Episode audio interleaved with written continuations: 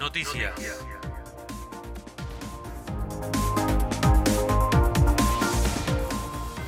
Abrieron los sobres para la licitación de la ciclovía de Siete Lagos. Con una inversión de casi 250 millones de pesos, se presentaron dos empresas y si avanza el proceso, podría adjudicarse en noviembre y en diciembre comenzaría la obra.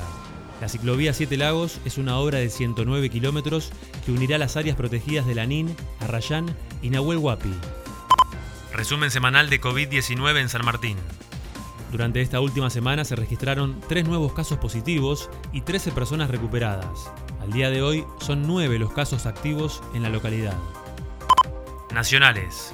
Lautaro Teruel, hijo de Mario Teruel, integrante de Los Nocheros, y juzgado por dos casos de abuso sexual, pidió disculpas a las víctimas y a sus familias al hacer uso de las últimas palabras en el juicio que se desarrolla en Salta. Simplemente pedir disculpas a todos los involucrados y decirles que sea cual sea el resultado de esto, voy a seguir trabajando para reparar lo que haya que reparar y empezar a vivir de nuevo.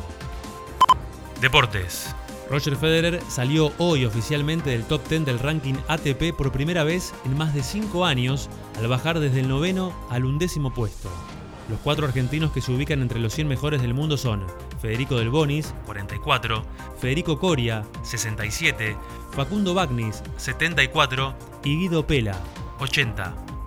Mañana comienza a disputarse la decimoséptima jornada de la Liga Profesional de Fútbol, que tiene a River como único puntero con 36 unidades, detrás Talleres con 32. Se enfrentarán el jueves en Córdoba.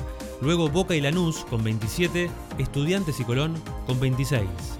El tiempo en San Martín. La Autoridad Interjurisdiccional de Cuencas anuncia cielo mayormente despejado para el resto de la jornada, al igual que mañana martes, que alcanzará los 20 grados de temperatura durante la tarde. Las lluvias llegarían recién el miércoles por la mañana. Informó para San Martín de los Andes y toda la región. Santiago Frione.